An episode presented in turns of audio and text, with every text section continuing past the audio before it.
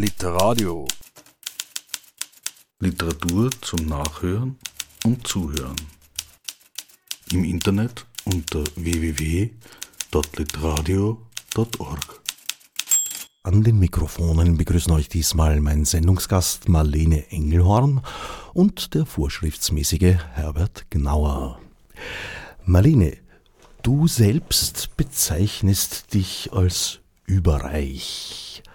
Wie ist überreich zu definieren?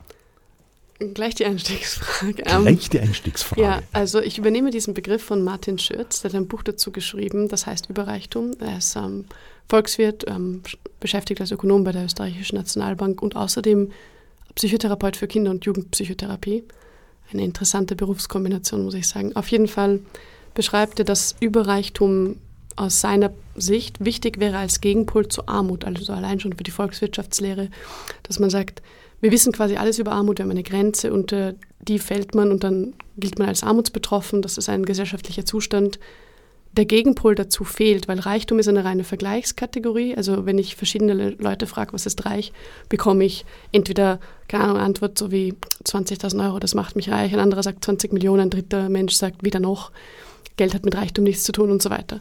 Und Überreichtum wäre die Möglichkeit zu definieren, ab wann innerhalb einer bestimmten Gesellschaft, also auch bemessen an den dortigen äh, Vermögenswerten und so weiter, der Wohlstand oder ein gewisser Reichtum, wenn man so möchte, kippt und zu einem Überreichtum wird, zu einem zu viel wird, weil dann plötzlich dieses Vermögen nicht mehr dafür da ist, um ein wirklich angenehmes Leben nach den eigenen Wünschen und Vorstellungen zu führen, sondern in die reinen Möglichkeitsraum hineinfällt, von wegen, was könnte ich denn damit machen, wenn ich wollte? Und nicht mehr die Frage besteht, wofür brauche ich es denn? Brauchen es dann keine Kategorie mehr? Und dann, dann beginnt die politische Macht zu beginnen und der Einfluss kann genommen werden mit und über dieses Vermögen. Und dieser Überreichtumsraum, das ist circa, wo ähm, das reichste Prozent der Gesellschaft ist, weil die können strategisch ihr Vermögen nutzen, um ihren Einfluss geltend zu machen, was aber Demokratie ähm, Prozesse aushebelt de facto, weil ja dann so Sachen passieren, wie zum Beispiel man kauft sich sein Medienhaus, seinen TV-Sender, wenn man will, macht die großen Parteispenden und kriegt plötzlich den Zugang zu sämtlichen wichtigen Menschen in der Partei. Man kann die Wirtschaft direkt beeinflussen und sei es, dass es durch bestimmte Investitionen und die Drohung des Rückzugs solcher Investitionen geht und solche Sachen. Und dieser Überreichtum ist hochproblematisch in der Demokratie. Und wenn man ihn beschreibt, dann kann man damit einen Umgang finden. Aber wenn man das nicht tut, dann bleibt das eine wabernde Angelegenheit. Und das ist momentan der Fall. Also ich kann es auch nicht definieren. Ich finde die Theorie und die Herangehensweise von Martin Schütz sehr schlüssig und stimmig und fände gut, wenn wir das gesellschaftlich besprechen. Was ist eigentlich die Grenze, wo es zu viel wird, wo Einfluss durch Vermögen zu groß wird, wo Macht ungleich verteilt ist?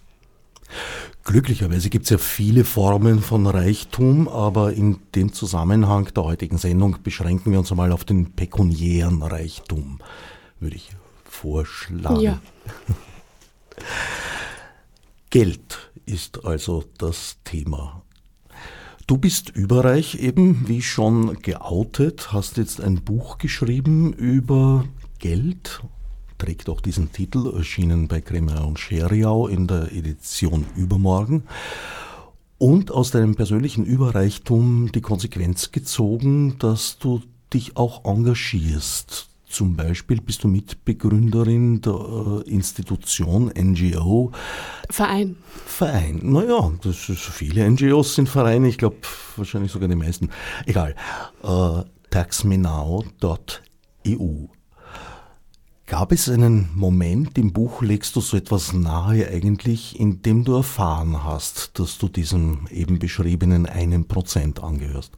Ähm, also, dass ich dem reichsten Prozent angehöre, da gab es jetzt niemanden, der mich hingesetzt und gesagt hat, übrigens, Marlene, in der Vermögensverteilung Österreichs gehörst du zu dem äh, reichsten Prozent.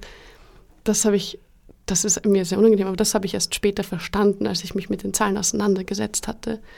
Aber es... Ähm, es ist in, wer aufwächst wie ich, da ist nicht vorgesehen, dass man versteht, wie abartig und extrem die eigene Normalität ist. Und zwar nicht, weil sie jetzt verurteilenswert wäre an und für sich, sondern einfach, weil das reichste Prozent eine Normalität kennt, die 99 Prozent der Gesellschaft sich nicht mal vorstellen können. Und das liegt mitunter daran, dass eben diese Grenze zum Überreichtum überschritten ist und man auf Geld nicht mehr auf die gleiche Art blickt wie fast alle Menschen in der Gesellschaft. Es ist wirklich nicht mehr der, das Mittel, das den Zugang zu den öffentlichen Vermögen, der öffentlichen Infrastruktur regelt, sondern es ist rein eine Frage von, was ich mir nicht alles an Möglichkeiten damit äh, bezahlen möchte, weil ich kann quasi alles haben. Ähm, zumindest im Bereich dessen, was man brauchen kann. Und dann ist es eine Frage von den Größenordnungen.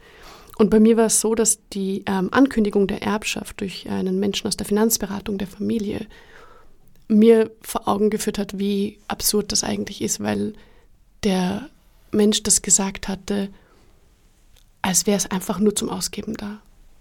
Und wir reden von einem zweistelligen Millionenerbe, wo dieser Mensch mir sagt, ja keine Sorge, es ist, kommt ja mehr, weil ich habe ja von der Großmutter und nicht von den Eltern. Und ich könnte es auch auf den Kopf hauen quasi. Und diese, diese Herangehensweise an solche Geldsummen, die war sogar für mich an einem Punkt, wo ich mir gedacht habe, das gibt also was, irgendwas stimmt da nicht, das passt nicht, das ist nicht in Ordnung. Und ähm, peinlich genug, dass das so spät erst passiert ist bei mir, finde ich. Ähm, hat aber als Katalysator, als Beschleuniger dazu beigetragen, dass ich mich intensiver damit auseinandergesetzt habe und dann auch konsequent Handlung äh, setzen wollte. Also Haltung nicht nur zeigen und für mich so mir einbilden, ich habe jetzt eine super Vorstellung von sozialer Gerechtigkeit, sondern auch beweisen, dass ich ein Rückgrat habe und nicht nur einen ähm, Dampfverschluss, der mich aufrecht hält. Du hast also eine Verpflichtung daraus abgeleitet. Ja, aber vor allem eigentlich verstanden, dass etwas, das von dem getan wird, als wäre das mein privates Problem, oh, die Arme ist äh, zu reich quasi, äh, das ist eigentlich ein öffentliches Problem. Und deswegen ähm, mache ich jetzt diese für manche sehr lästige Angelegenheit, dass ich daraus wieder ein öffentliches Problem machen möchte, gemeinsam mit anderen. Bei Taxminau sind wir uns da ja einig. Und nicht nur wir bei Taxminau. Es gibt ja unglaublich viele Menschen in Graswurzelgruppen, in den sozialen Bewegungen, auch in den Gewerkschaften, die das schon Jahre und Jahrzehnte thematisieren. Ohne deren Vorarbeit wäre jemand äh, wie ich wahrscheinlich gar nicht in der Lage, wirklich drauf zu kommen, weil es ja nicht im Sinne ähm, der, der, der Menschen, die das System vertreten, ist, zu zeigen, inwieweit diese Ungleichheit nicht nur demokratieschädigend, gesellschaftsschädigend, sondern auch umweltschädigend und generell menschenschädigend ist. Und das heißt, es hat einige Zeit gedauert, aber ich finde die, die Tatsache, dass Ungleichheit sowohl zu Armut als auch zu Überreichtum führt in Form von gesellschaftlichen Zuständen, die wir als Gesellschaft herstellen. Die sind ja nicht, die wachsen nicht am Baum und sind ein natürliches Produkt. Das entsteht nur in großen Zusammenkünften von Menschen, beides. Aber es muss nicht sein. Und ich sehe nicht ein, warum man sich nicht darum kümmert. Und es gibt ein demokratisches Mittel, das das regelt. Und das ist die Steuer. Und ich weiß, das ist mega mühsam für die allermeisten Menschen. Die sind nämlich wirklich Zahlen. Und die dann tatsächlich schauen müssen, dass sich alles ausgeht. Und da sehe ich auch noch ein, dass man zur Steuerberatung geht, um zu schauen, dass das passt. Aber es gibt Menschen, die können sich locker leisten. Und die geben Unsummen dafür aus, um ihr Geld wegzupacken von der Steuer. Als wäre es besser, Geld dafür auszugeben, es zu horten, als es in die öffentliche Infrastruktur zu stecken, den, die ja allen zugutekommt. Und diese Denke kapiere ich nicht. Und es ist ein öffentliches Problem. Es ist kein Privatproblem, Privatvermögen so zu verteilen, wie wir es verteilen, weil das ist auch etwas, das wächst nicht einfach. Das wurde verteilt an Familien wie meine. Ja, bei uns ist das äh, Verständnis, vor allem in steuerlicher Hinsicht, das Verständnis, dass der Staat ja wir alle sind, äh, nicht so stark ausgeprägt. Ich, ich glaube, in den skandinavischen und nordischen Ländern ist das etwas anders. Die Schweden und Schwedinnen verstehen schon ein bisschen besser, warum sie Steuer zahlen als, als hierzulande. Aber trotzdem, sagen wir mal, so Steuerzahlen ist etwas, was man nicht gern tut und manche haben es zum Sport erhoben, es nicht zu tun. Ja, das stimmt. Ähm, man muss dazu sagen, in jetzt Schweden zum Beispiel die haben große Transparenz, zum Beispiel bei der Einkommensbesteuerung und solchen Sachen. Auch bei Einkommen generell gibt es in Skandinavien, ich weiß nicht, ob das Schweden ist oder Norwegen, aber in diesen Vorreiterländern quasi, in der Regel große Transparenz, aber beim Vermögen wieder nicht. Weil Vermögen eine ganz andere Kategorie ist. Vermögen ist das, was sich ergibt, wenn man Eigentum hat. Nämlich Eigentum an, an den Dingen dieser Welt. Also Eigentum ist ja eine Art Recht. Es ist ein sogenanntes Vollrecht. Das bedeutet, dass ich mit dem, worauf sich dieses Eigentumsrecht erstreckt, machen kann, was ich will. Deswegen gibt es auch manche Dinge, die man nicht an Eigentum nennen kann. Menschen zum Beispiel, zumindest. Hm, Wäre ich vorsichtig. Also es gibt schon auch so etwas wie, wie moderne Leibeigene das und Sklaven. Das ist richtig. Das ist richtig. Aber in der österreichischen Gesellschaft ist es eigentlich, soweit ich das weiß, nicht legal zu behaupten, ein anderer Mensch sei sein Eigentum. Gut, aber bevor wir jetzt in diese Debatte, wo ich ja wirklich überhaupt keine Expertise habe, abdriften, ähm, es ist es ist eine andere Angelegenheit, ob man über Einkommen spricht, wo Geld immer im Fluss ist, weil es kommt rein und dann brauche ich es, um meine Ausgaben zu decken. Also rein, raus, rein, raus. Und Vermögen, das, das, ist, das funktioniert ganz anders. Das ist das Eigentum an den unterschiedlichsten Dingen, das wo es am leichtesten ist, sich vorzustellen, ist Land, Grund und Boden, aber auch das, was auf Land steht. Also zum Beispiel, wem gehören die Straßen? Sind das öffentliche Straßen? Sind das private Straßen? Wem gehören die Häuser? Was sind das für Häuser? Ähm, solche Geschichten. Und durch dieses, allein durch dieses Eigentum an den Dingen kann man schon Einkommen generieren. Also allein durch die Tatsache, dass man ein bestimmtes Recht hat, bekommt man dann Geld regelmäßig. Und ähm, ist eine andere Herangehensweise, sich zu versorgen, weil es einfach nicht vergleichbar ist, damit arbeiten gehen zu müssen. Wenn ich ein Haus besitze und jemand wohnt da drinnen zur Miete, dann muss ich de facto ja nichts machen und kriege trotzdem Geld dafür. Wenn ich arbeite, ist das ganz anders. Und deswegen ähm, finde ich auch ganz wichtig, dass man nicht in die Einkommensdebatte abrutscht.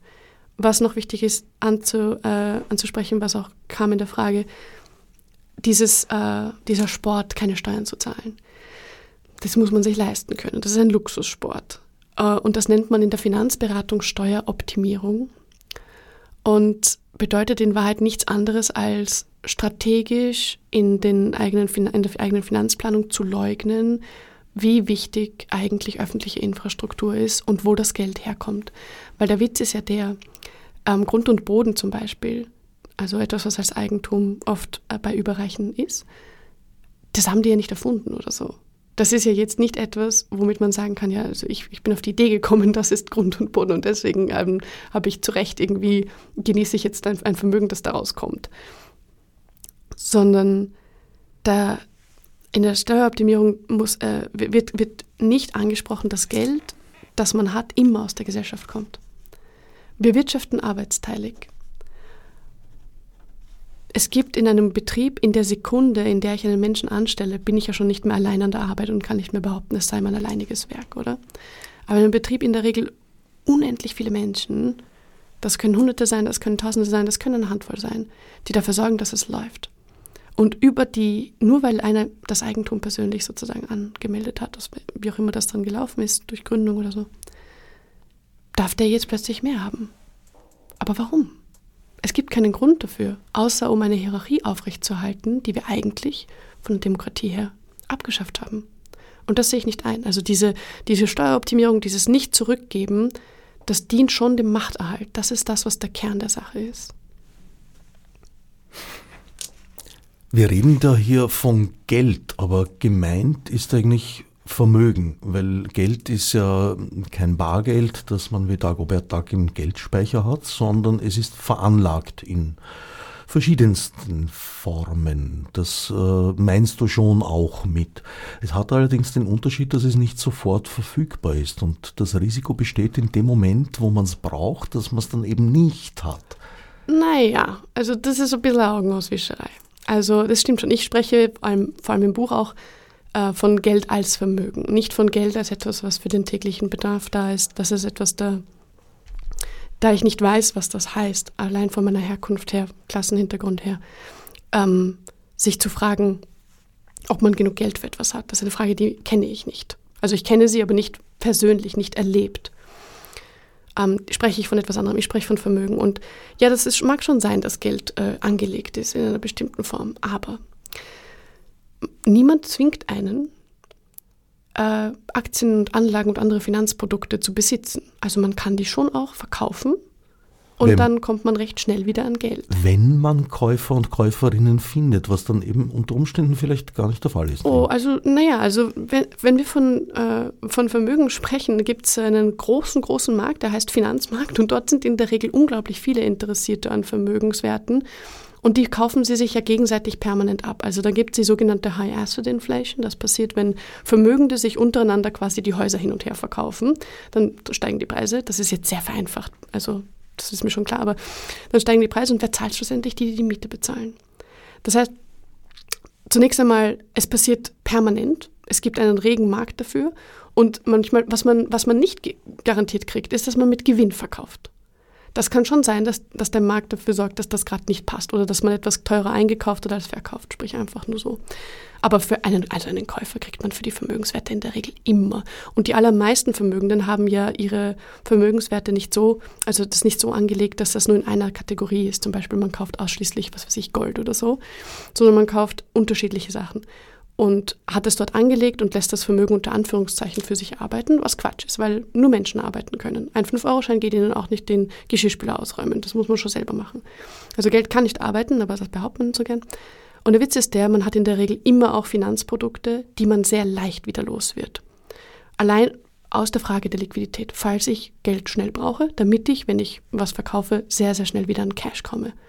Also es ist nicht schwer, also zum Beispiel jetzt eine Steuer zu bezahlen, wenn man angelegtes Geld hat. Weil erstens niemand sagt, dass äh, man mehrere hundert Häuser braucht. Vielleicht reichen ein paar Dutzend, ja.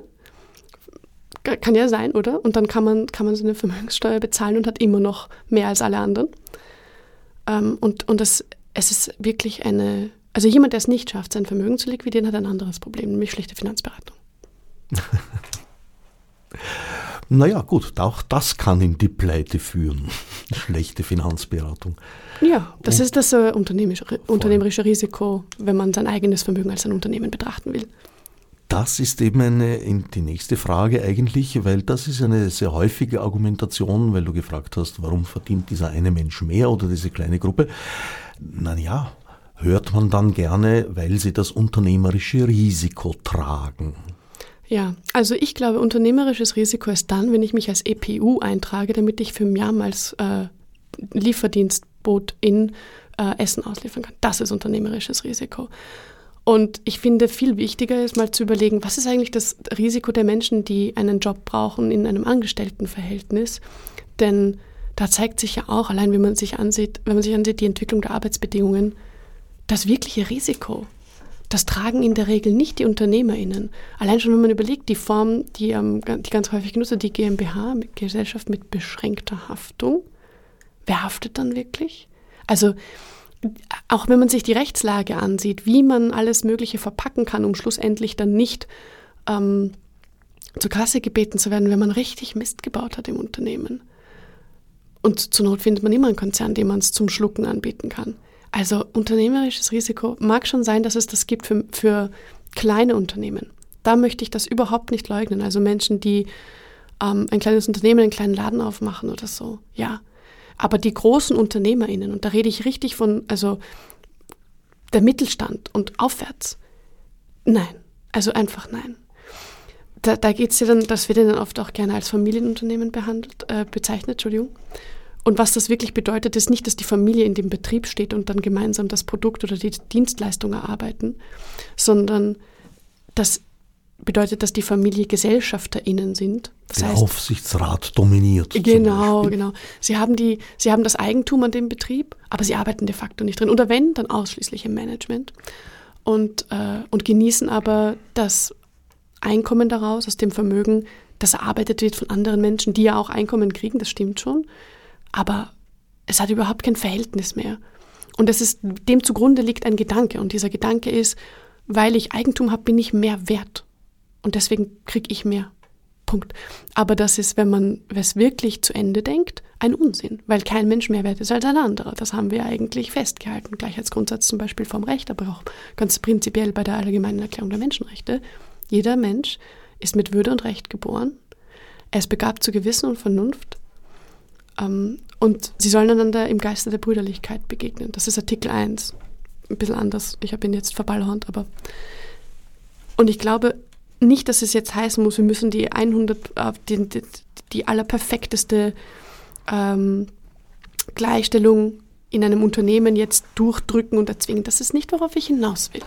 Worauf ich hinaus will, ist anzuerkennen, dass es Menschen gibt, die arbeiten und nur aus diesem Grund gibt es Vermögen. Und dass man das berücksichtigt bei der Primärverteilung, aber dass man es auch berücksichtigt in der Umverteilung, also da, wo dann die Steuer greift. Und dass man anerkennt, es gibt diese Vermögen nur, weil wir gemeinsam Wirtschaft, äh, äh, wirtschaften, arbeitsteilig wirtschaften. Und dass wir dafür sorgen, dass wir sie nutzen, damit sie zu, für alle da sind. Diese Vermögen sind dafür da, finde ich, die öffentliche Infrastruktur und die öffentliche Dienstleistung so auszubauen, dass alle gemeinsam als Gesellschaft Wohlstand genießen können. Weil es gibt keinen Grund, dass ein Prozent es super hat und der Rest muss darben. Das gibt es einfach nicht. Und ich sehe nicht ein, warum sich das in der Finanz aber niederschlägt und warum wir das verteidigen, als wäre es ein Naturgesetz. Es ist kein Naturgesetz, es ist eine Erfindung von uns. Wir können es schon besser auch. Und dieses Gesetz gilt, wie du gerade vorhin erwähnt hast, auch nicht für alle gleich. Es gibt die EPUs und es gibt die kleinen Unternehmen und dann gibt es einen kritischen Punkt, an dem die Dinge beginnen, sich in ihr Gegenteil zu verkehren. Also äh, plakativ gesagt, unter einer Million Schulden an der Bank ist man sozusagen der Knecht der Bank. Ab 10 Millionen wird es dann interessant und bei 100 Millionen bekommt man den roten Teppich äh, ausgerollt und irgendwann einmal bekommt, bekommt dann eigentlich sogar der Punkt, wo man sagen kann, ja, ich kann über die Bank bestimmen. Ähm, ja, also ich ähm, möchte jetzt nicht sagen, dass ich mit dem Schuldenwesen bei Privatbanken besonders gut auskenne, aber es ist schon so, so Absurditäten, das ist mir auch schon untergekommen, auch im Freundes- und Bekanntenkreis, ähm, man braucht, bräuchte einen Kredit für, ähm, sagen wir, was waren das damals? Ich glaube, die Person hat 20.000 Euro gebraucht, aber angefragt um mehrere hunderttausend, weil das wahrscheinlicher war, dass sie die, den großen Kredit bekommt, den dann zur Gegenfinanzierung des Kleinen benutzen kann, damit sie tatsächlich zurückzahlen kann, was eigentlich an Geld gebraucht ist, um dann schlussendlich das Geld, das zu viel war, das extra war, das geparkt war, um die Gegenfinanzierung herzustellen, mit zurückzuzahlen. Also solche Absurditäten, wo man sich auch fragt, wieso eigentlich? Wieso macht man es gerade denen, die es brauchen, so schwer und denen, die es nicht brauchen, schmeißt man es hinterher. Man sagt ja auch, ähm, wer hat, dem wird gegeben. Das glaube ich, aus der Bibel, Matthäus, ich weiß nicht was. Ähm, da kenne ich mich leider nicht gut genug aus. Aber es stimmt, also ähm, der Ackermann, oder? War das nicht der deutsche Bankchef? Hat doch mal gesagt, dass er ohne Geldbörse immer aus dem Haus geht. Er braucht sie nämlich nicht. Weil er kriegt eh immer alles. Und das ist die Wahrheit in, in, im Vermögen, in der Vermögenswelt. Man braucht kein Geld und wenn, dann kriegt man es eh zu den Konditionen, die man haben möchte. Und ähm, ob das jetzt bei 100 Millionen Schulden dazu führt, dass ich die Bank übernehmen kann, weiß ich nicht konkret. Ich würde es aber nicht ausschließen. Es erscheint mir in dem, was ich erlebe und kenne, stimmig. Eigentlich eine alte Weisheit. Von Mark Twain gibt es eine, was ist es, eine Kurzgeschichte, ein kleiner Roman. Die Million Dollar, äh, nein, die Million Pfund Note. Da bekommt ein Bettler eine Million Pfund Note geschenkt, die auf einer Grund einer Wette von sehr reichen, äh, zwei sehr reichen Männern gedruckt wurde. Und er bekommt sie überreicht. Und die haben eine Wette abgeschlossen, was damit geschieht. Nach einem Jahr kehrt er zurück und gibt sie ihnen wieder. Er hat gesagt, er hat sie nie gebraucht. Erstens konnte natürlich niemand darauf herausgeben und zweitens äh, war das einfach ein so mächtiges Mittel, dass ihm alle Türen auf einmal gratis offen standen und ein kleines Vermögen bereits äh, geschaffen hatte und auf diesen Schlüssel verzichten konnte. Ja, also das klingt mir wie ein sehr aktueller Bericht der Tatsachen. Mhm. Mark Twain hat sehr gerne im Gewand der Satire die Wahrheit gesagt. Ja. ja, also große Vermögenswerte können wirklich dazu führen, dass man allein mit dem Versprechen einer vermeintlichen ähm, Begleichung einer Rechnung oder Zurückzahlung eines Kredits bekommt man quasi alles. Und daraus ergibt sich dann das, was das viel wichtigere Vermögen ist, die viel wichtigere Währung des Vermögens, um es genauer zu sagen, nämlich die Macht, die daraus entsteht. Also das Wertvollste, was vererbt wird im reichsten Prozent, ist nicht der Cash am Konto, sondern das Telefonbuch der Eltern. Also die Netzwerke, die Kontakte, wo kann ich wann, wie anrufen, ob es darum geht, dass ich mir einen Posten zuschachern lasse, den ich auf dem regulären Weg vielleicht nie bekommen hätte, aber so spare ich mir die mühsamen Bewerbungsverfahren oder ob es darum geht, dass äh, jemand mir irgendwo was riecht, weil man kennt ja den, der kennt wen im, keine Ahnung, Gemeinderat oder so. Das ist wirklich der Punkt. Und das ist das, was sich ergibt auch in dieser Situation mit diesem Menschen, würde ich mal vermuten. Er muss ihn nur herzeigen, um zu beweisen, ich könnte, wenn ich wollte. Da ist es wieder. Es geht nur noch um die Möglichkeit, Potenzialität. Und deswegen gibt man es ihm ohnehin, was immer er braucht. Und er kann darauf ein Vermögen aufbauen, auf einem Versprechen, auf einem Lehren in Wahrheit. Du hast vorher gesagt, Reichtum ist eine Frage der Verhältnisse. Das habe ich mal vor vielen, vielen, vielen Jahren äh, am eigenen Leib erfahren, indem ich eine Zeit lang als Österreicher in der Schweiz war. Und da war ich merkbar der arme Bub von nebenan. Und anschließend an diese zweijährige Periode war ich dann nur ein paar Tage. Äh, damals war es noch die Tschechoslowakei oder schon Tschechien, egal. Aber dort war ich der reiche Onkel aus Amerika. Und das ist immer derselbe Mensch gewesen, nämlich ich. Ja, also es zeigt sich, dass das, das Reichtum ist wirklich eine Vergleichskategorie. Ich bin entweder so reich wie oder reicher als oder nicht so reich wie. Es gibt keinen absoluten Wert. Das ist wieder diese Sache mit dem Überreichtum, diese Grenze, die es nicht gibt. Und was hinzukommt, ist, wenn es schon eine Vergleichskategorie ist, ist natürlich die Frage, mit wem vergleicht sich wer. Und da zeigt sich aber recht deutlich, und das ähm, lässt sich auch sehr gut nachlesen bei, bei Martin Schütz, Menschen vergleichen sich innerhalb der eigenen Referenzgruppe. Das heißt nichts anderes als, ich vergleiche mich mit meinem Nachbarn, meiner Nachbarin, mit meinem Freundeskreis, Freundinnenkreis, in der Bekanntschaft, in der Arbeitswelt, wo, also bei den KollegInnen. Ich vergleiche mich nicht mit dem Chef oder der Chefin.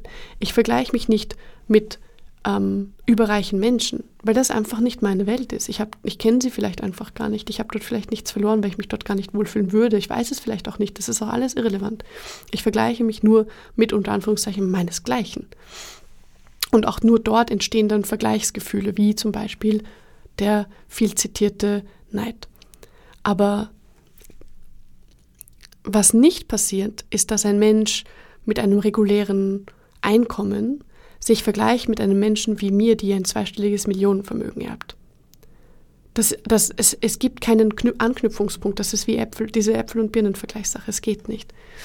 Und ich glaube, es ist wichtig zu verstehen, dass im gesamtgesellschaftlichen Kontext, wenn wir uns anschauen, wie Vermögen verteilt werden, schon angestrengt werden muss zu schauen, was bedeutet das und zwar wirklich jetzt im Vergleich der, des, des Zugangs zu Vermögen für die unterschiedlichen Menschen, wenn sie Zugang zu Vermögen haben oder nicht und wie, wie stark äh, ihre Finanzmacht ist.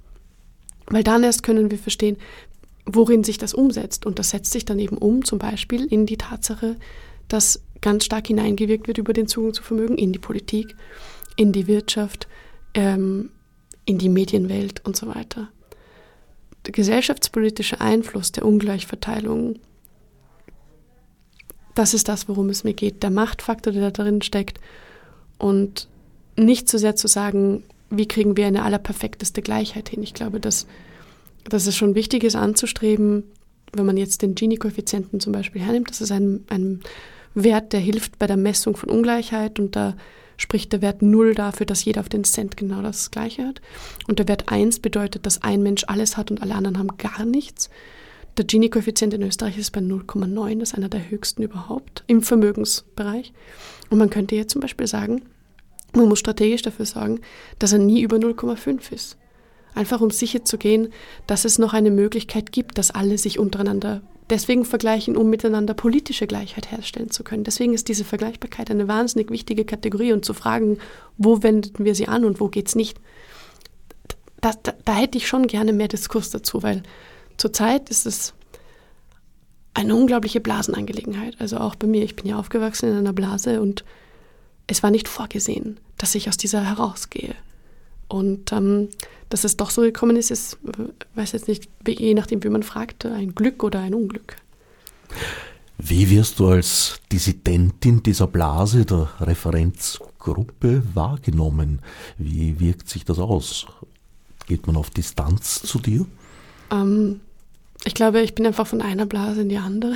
Also ich bin umgeben von Menschen, die sicher einig sind mit mir. Also bei Tax Me Now sind ja unterschiedliche vermögende Menschen, die auch ähm, unterschiedliche Vermögensgeschichten haben und die sich mit mir einig sind, dass Steuergerechtigkeit allerhöchste Eisenbahn ist und dass wir gemeinsam uns dafür einsetzen wollen, dass dieses Thema nicht mehr nicht besprochen wird, weil wir wissen, dass mehr als vermögende Menschen einen privilegierten Zugang zu den Medien haben, besonders zu den Leitmedien und dort ähm, befreit von dem Neidvorwurf, der ja ein Totschlagargument ist, der, das eigentlich nur entlarvt, dass jemand gar kein Argument mehr hat.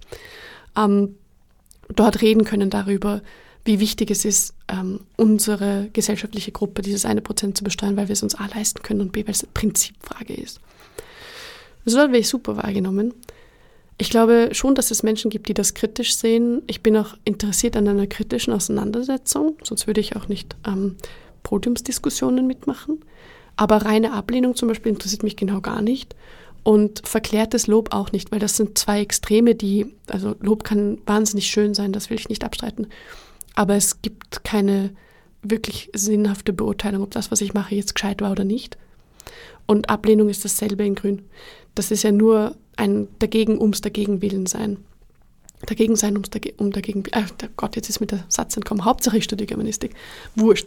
Ähm, aber so, genau. Und Professionell entgleist mhm, quasi. Ja, genau. Äh, nee, ich habe ich hab Glück. Ich werde, ich werde sehr gut wahrgenommen und sehr, ähm, sehr stark unterstützt. Und es gibt kritische Auseinandersetzungen, aber die, die ist wichtig. Die, da erwarte ich mir auch, dass wir das hinkriegen. Also der demokratische Grundgedanke, dass wir einander kritisieren können, weil wir gleich mächtig sind, Kritik auszusprechen, um möglichst viel Schaden zu begrenzen, weil eben nicht einer mit der Übermacht den Kahn in den Dreck fahren kann. Idealerweise. Geld ist eine eigenartige Angelegenheit. Es ist ein immaterielles Gut. Wahrscheinlich gab es tatsächlich, es gibt zwar äh, diese, diese Einteilung äh, mit den münzbezogenen Geldsystemen, aber wahrscheinlich gab es zu gar keiner Zeit ein Geldsystem, das tatsächlich auf den Materialwert äh, gegründet war. Es war immer ein äh, ideeller Wert und es ist auch eigentlich eine Darstellung eben eines Verhältnisses. In aller Regel zwischen Schuldner, Schuldnerin und Gläubiger und Gläubigerin. Ja, es ist vor allem, also so wie ich es verstehe und so wie ich es nachgelesen habe, da gibt es ja zwei große Haupttheorien, was Geld ist. Die eine ist die metallistische Theorie, dass es eben ähm, ein Mensch hat, keine Ahnung, einer Mensch hat Brot, der andere hat Butter und die wollen jetzt, der eine möchte Butter, der andere will kein Brot, wie kommen sie ins Geschäft? Also brauchen sie ein, ein drittes Mittel, das äh, sie immer verwenden können. Jetzt ist der Witz, wenn zwei auf die Idee kommen, wie macht man das intersubjektiv vermittelbar, sprich, wie wird ein Mittel, das zwei sich ausgedacht haben, im Tauschverhältnis gesellschaftlich äh, anwendbar. Das heißt, es braucht eigentlich schon eine Struktur, die sagt, dieses Mittel ist ab jetzt für diese Art von Tausch ähm, verwendungsfähig, aber dann sind wir immer noch im Tausch und nicht im Kauf. Das ist eine andere Art von Interaktion, weil beim Tausch muss ich jedes Mal aushandeln, wie viel ich hergebe und wie viel nicht. Und beim Kauf habe ich eine andere Art von, von Struktur, die dafür sorgt, dass es, ähm, dass es eine Art Verbindlichkeit gibt in der Art und Weise, in, in, in, in der Menge, die von einem im Gegenwert zum anderen hin und her geschoben werden muss. So. Ich finde das deshalb schwierig, weil die, die metallistische Theorie eben diese, die Institution, die das Ganze regelt, nicht mitbedenkt. Zumindest nicht, soweit ich sie verstehe. Ich finde die chartalistische Theorie viel interessanter, weil die sagt, grundsätzlich ist Geld nur dann sinnvoll, wenn man eine große Gesellschaft hat, die sich organisieren muss, zum Beispiel in ihrer Tausch- und Verkaufsbeziehung, weil das die Versorgung garantiert. Und es nicht mehr so ist, dass es irgendwie ein zerpflückter Haufen Einzelner ist, die alle ihren Grund und Boden bestellen und autark leben können, aber sie sind halt irgendwie miteinander verbandelt, aus welchem Grund auch immer, über die unterschiedlichsten menschlichen Beziehungen. Dort macht Geld deshalb Sinn, weil es, dort wird gesagt, es entsteht in dem Moment, in dem, und jetzt bin ich ganz modern in unserer Gesellschaft und nicht in irgendwelchen alten Vergleichen, die ich eh nicht anstellen kann, weil sie sagen ja mehr darüber aus, wie ich die Welt heute verstehe, als wie damals. Ne? Aber Geld entsteht, deswegen heißt es auch Fiat-Geld, Latein, es werde Geld, per Knopfdruck. Wenn der Staat Geld ausgibt, dann entsteht Geld. Oder die Bank Geld ausgibt. Ja, also der Staat nimmt Schulden auf in der Regel über eine Zentralbank und die druckt es dann. Die kann es ihm auch verweigern und kann, also es ist eine schwierigere Beziehung, das ist schon klar und ich kann das jetzt nicht in allen Einzelheiten, aber in der Regel gilt. Wobei Drucken ist ja auch schon äh, gestern gewesen. Ja, genau. Also es sind Zahlen, die hergestellt werden, deswegen es gibt ein Buch dazu, das heißt Keystroke Capitalism, wo es wirklich darum geht, es ist eine Knopfdruckangelegenheit. Man drückt auf einen Knopf und dann ist diese neue Summe da. Natürlich muss das auch, also in aller Regel müsste, wenn jetzt ähm, Leute bestimmte Summen abheben wollen, muss es schon auch vorhanden sein. Also ein bisschen was muss man dann immer auch noch nachdrucken. Aber für den, was im Umlauf ist und so mit den neuen Wertverhältnissen.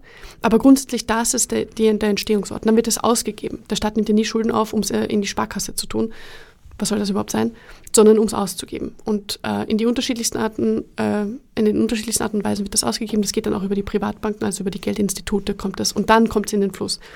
Und wird über die Steuer quasi, und das ist eine Interpretationsfrage, aber dann wird es über die Steuer quasi wie eine Art Schuld zurückgezahlt. Und ich glaube, was wichtig ist, ist zu verstehen, wofür dient denn dieses Mittel? Weil Geld ist ein reines Mittel.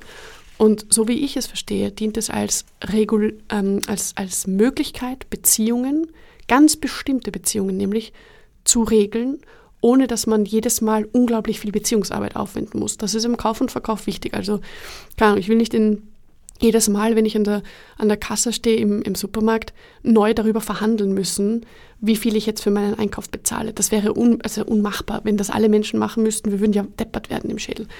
Und deswegen gibt es für diese Beziehung keine Vertragsverhandlung, sondern ich lege quasi das Geld hin, also ganz überspitzt formuliert, das habe ich mir bestätigen lassen von einer Professorin für Recht, die im Finanzwesen äh, tätig ist, dass der folgende Satz korrekt ist.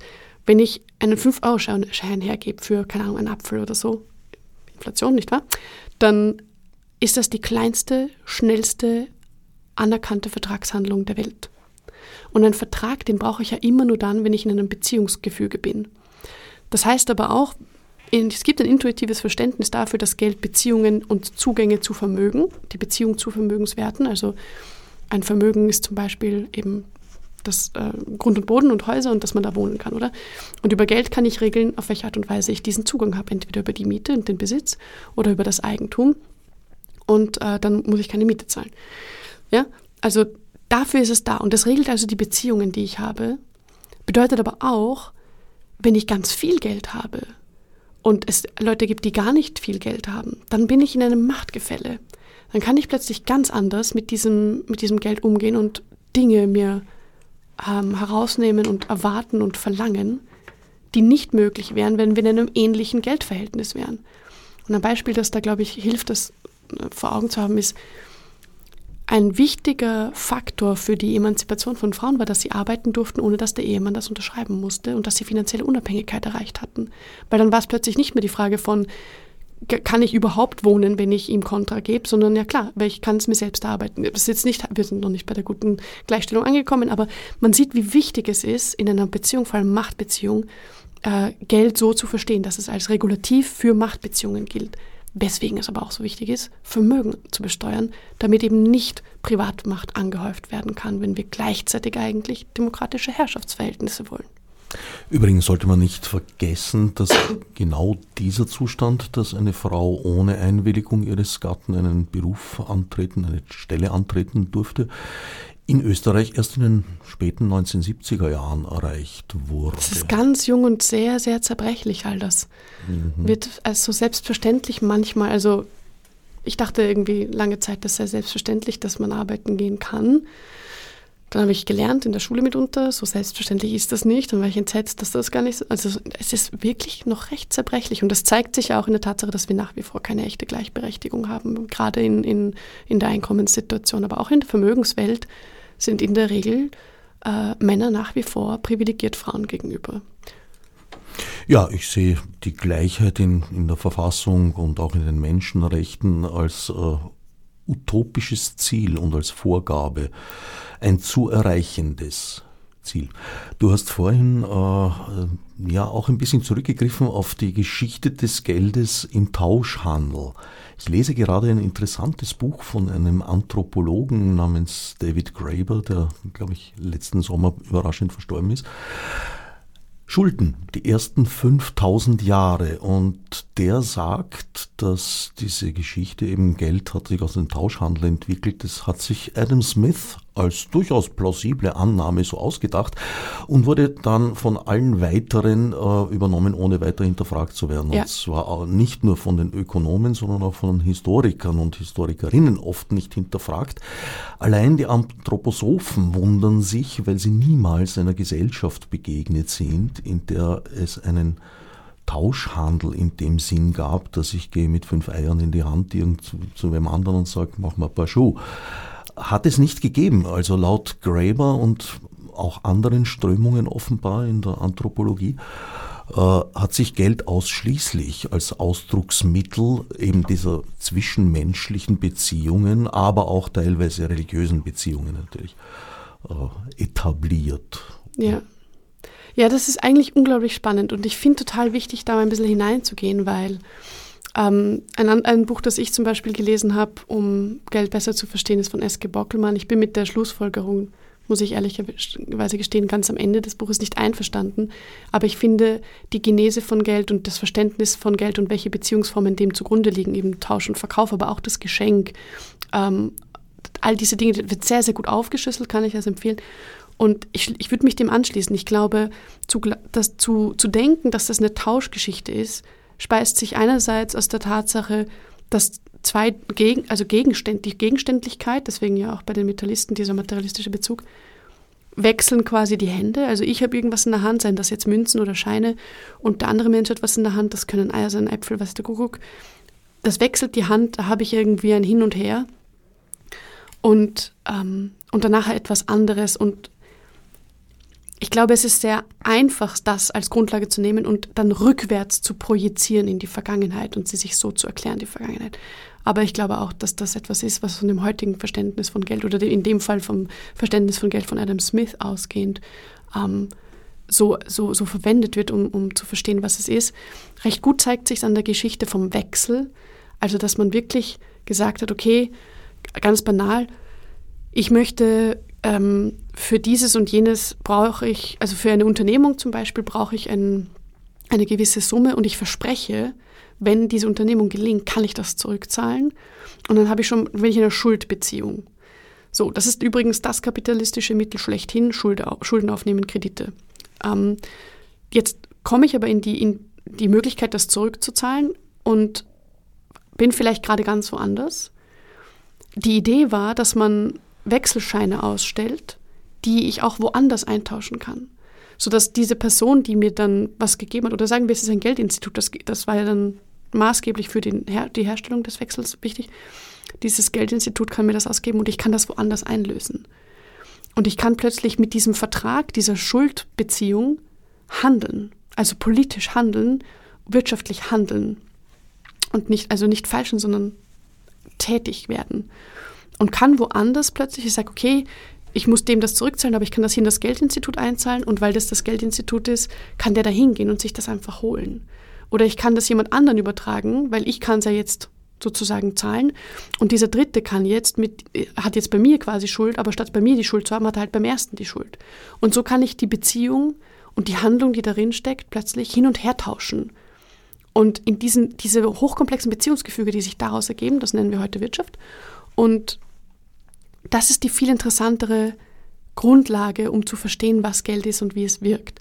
Und ganz banal zeigt sich auch in, in, in den leichtesten Zugangsformen der Gesellschaft. Zu allem kann ich nur Zugang haben, wenn ich ihn mir kaufe mit Geld. Also ich kann nur essen, also eben mal abgesehen von den äh, paar Menschen, die einen Garten haben und sich dort das selber anbauen. Aber wie viele von, von den Menschen in Österreich haben diese Möglichkeit? Also für die allermeisten gilt, ohne Geld kann ich nicht essen. Ohne Geld kann ich nicht wohnen, schlafen. Ohne Geld kann ich mich nicht anziehen. Es regelt meinen Zugang zu den wichtigsten Gütern, aber dann auch darüber hinaus. Ohne Geld kann ich mir kein Musikstück an, an, anhören gehen von einem Orchester, es sei denn, ich kenne ein Orchester. Und wie viele von uns kennen ein Orchester persönlich? So, ja. Und so geht das immer weiter. Und es, es, es regelt das gesamte Konzept von, wie ich, welchen Lebensstandard ich haben kann, welchen kulturellen Lebensstil ich pflegen kann, ähm, was für Hobbys ich habe oder nicht, wie ich mich wirtschaftlich bewegen kann in der Welt, all das wird geregelt darüber. Und das sind immer zwischenmenschliche Beziehungen. Und die Menge des Geldes sorgt dafür, in welchem Machtverhältnis ich zu anderen in diesen Beziehungsgefügen stehe. Deswegen ist es so gefährlich. Interessanterweise beschreibt Graeber auch, dass es historisch eigentlich bei den Sumerern beginnend zyklisch wiederkehrende Entschuldungen gab. Also nicht nur bei Antritt äh, eines neuen Herrschers hat der mal eine Generalamnestie äh, erlassen und bestimmte Schulden außer dem Staat gegenüber, glaube ich, die waren ausgenommen, äh, einfach mal gestrichen. Ja, der Schuldenschnitt ist tatsächlich was Interessantes. Es war jetzt, ich war in Davos und dort wurde ähm, von der Klimabewegung, der Schweizer Klimabewegung in Kooperation mit unterschiedlichen AktivistInnen der ganzen Welt mitunter einem Menschen aus Argentinien, der auch gesprochen hat bei der Kundgebung, wurde da, da gefordert, einen Schuldenschnitt für den globalen Süden.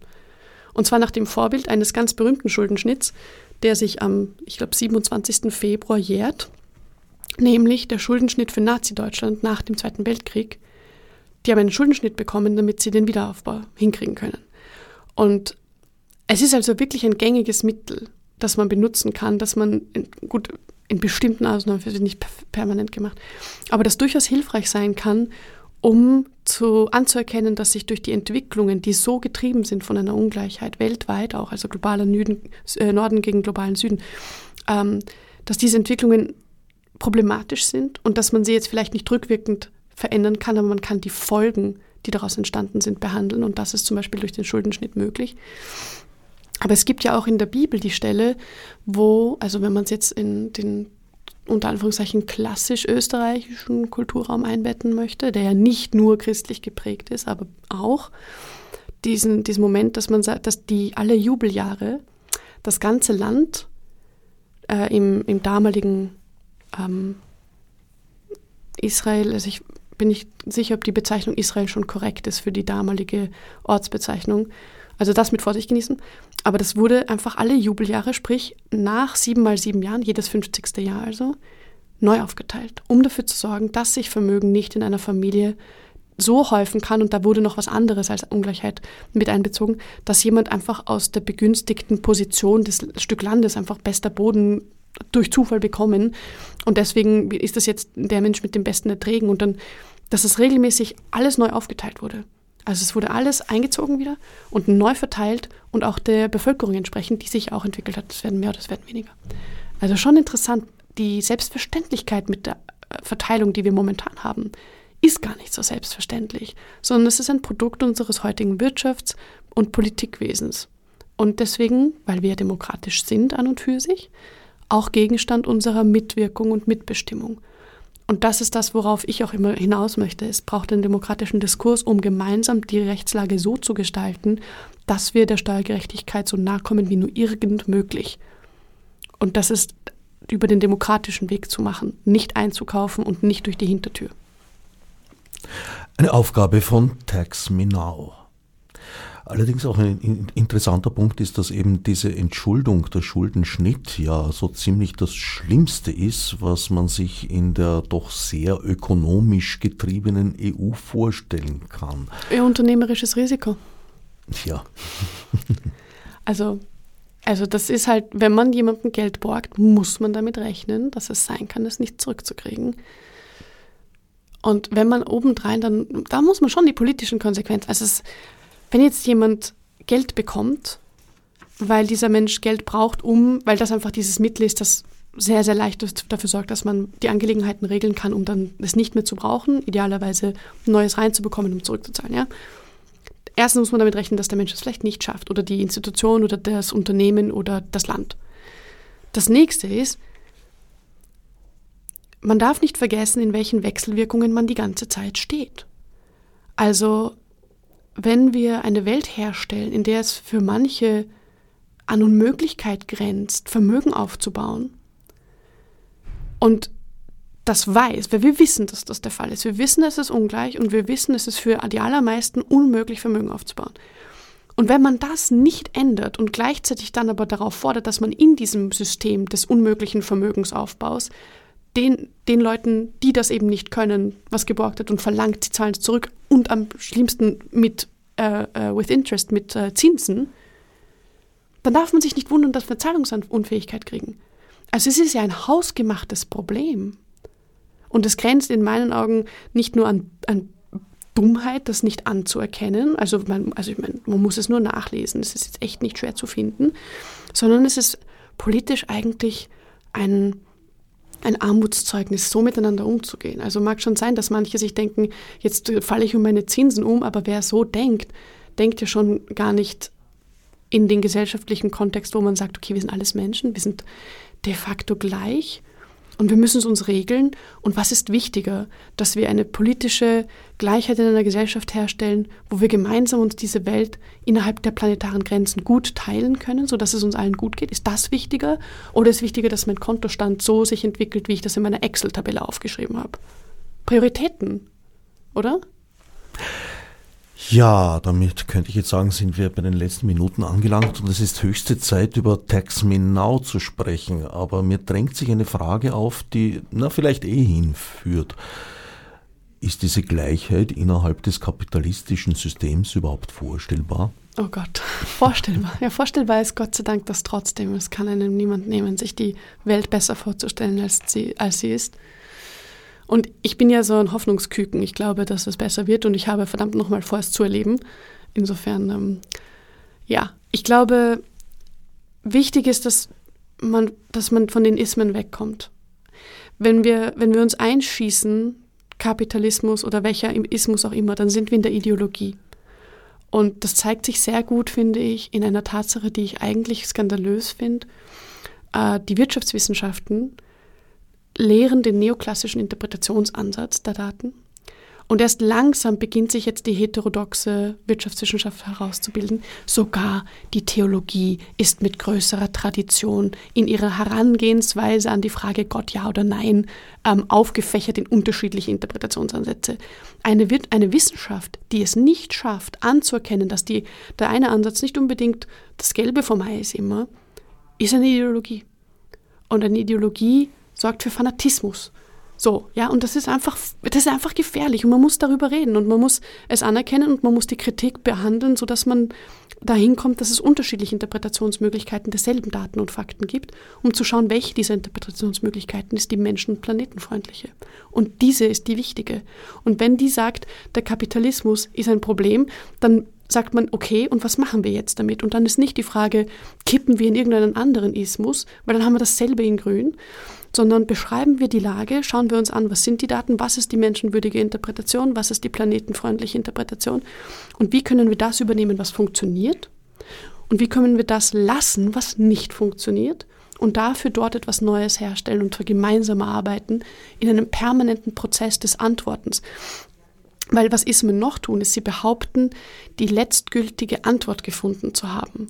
Nach diesem Ismus ist auszulegen. Quatsch. Die Antwort gibt es nicht. Es gibt das Antworten. Es ändern sich permanent alle Gegebenheiten. Die Sachen sind so komplex. Zu behaupten, man hätte eine Antwort, grenzt ja schon an, an, an Naivität. Sondern ich glaube, es geht darum zu sagen, wie kriegen wir den Prozess so hin, dass wir permanent uns auseinandersetzen, permanent antworten und immer wieder neue dazuholen, die noch nicht eingebunden waren in den Diskurs, weil sie zu jung waren zum Beispiel.